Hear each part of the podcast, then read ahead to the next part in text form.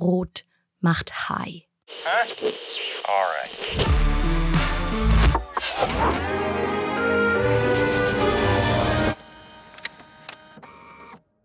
Was für ein Mensch willst du gewesen sein? fragt Matze Hilscher seine Gäste fast immer gegen Ende des Gesprächs im Podcast. Meine empirische Forschung als regelmäßige Hörerin von Hotel Matze zeigt, dass die mit Abstand häufigste Antwort auf seine Frage ein glücklicher ist. Das Glück scheint den Leuten heute wirklich wichtig zu sein. Ein Versuch, die Sache mit dem Glück und die Sache mit der Kunst in einen Zusammenhang zu bringen. Ich bin mit meinen Kindern beim Zahnarzt. Die Lamellenvorhänge, die Glocks des Arztes, die Liege aus Kunstleder, der Linoleumboden und hoffentlich auch unsere Zähne, alles strahlend weiß. Das Einzige im Raum, das sich wehrt, weiß zu sein, ist ein abstraktes Gemälde in Blau, Gelb und Schwarz. Warum in Zahnarztpraxen eigentlich immer echte Kunsthänge? fragt meine Tochter. Na, weil Zahnärzte genug verdienen, um sich das leisten zu können, sage ich natürlich nicht.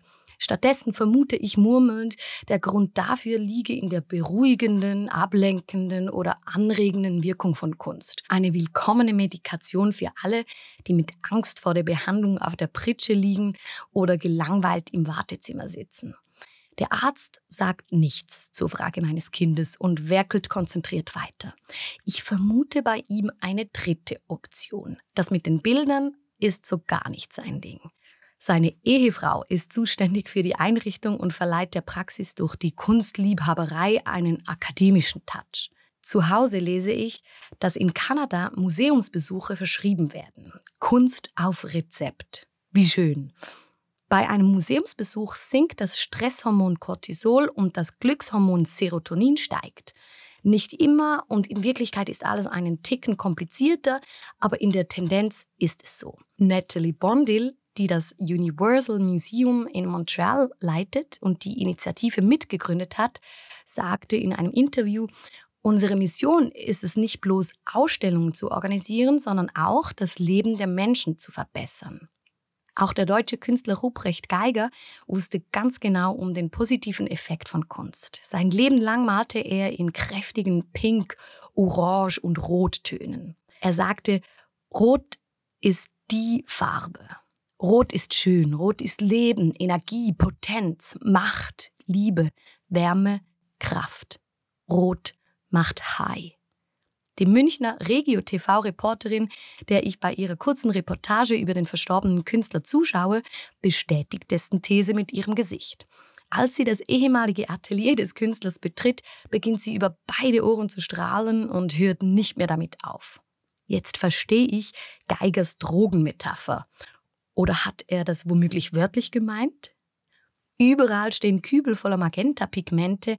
Der Boden, die Wände und das Mobiliar sind übersät von Farbspuren und Klecksen.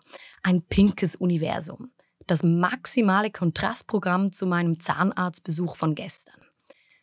Die Psychologie hat eine Erklärung für das Dauergrinsen der TV-Reporterin. Es handelt sich hierbei um ästhetische Gefühle.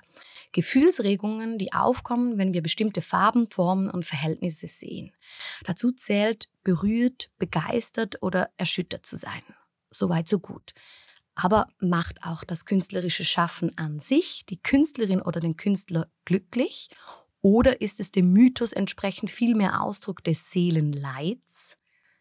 Kunst zu machen ist ein Mittel, eine Spur zu hinterlassen. Daraus etwas Bleibendes zu schaffen, schöpfen viele Sinn. Die Idee der Museumsbehandlung stützt sich übrigens auf wissenschaftliche Erkenntnisse zum Nutzen von Kunsttherapie. Ob man Kunst genießt oder selber kreativ wird, laut Studien helfe beides. Die Schweizer Neurowissenschaftlerin Barbara Studer wurde zum Jahresstart gefragt, wie wir im 2024 glücklicher werden können. Sie sagte, indem wir mehr von dem tun, was uns wirklich wichtig ist mehr kreieren und weniger konsumieren. Falls sie recht hat, stehen die Chancen für Kunstschaffende auf Glück gut. Der Philosoph Spinoza nimmt dem Ganzen den Druck.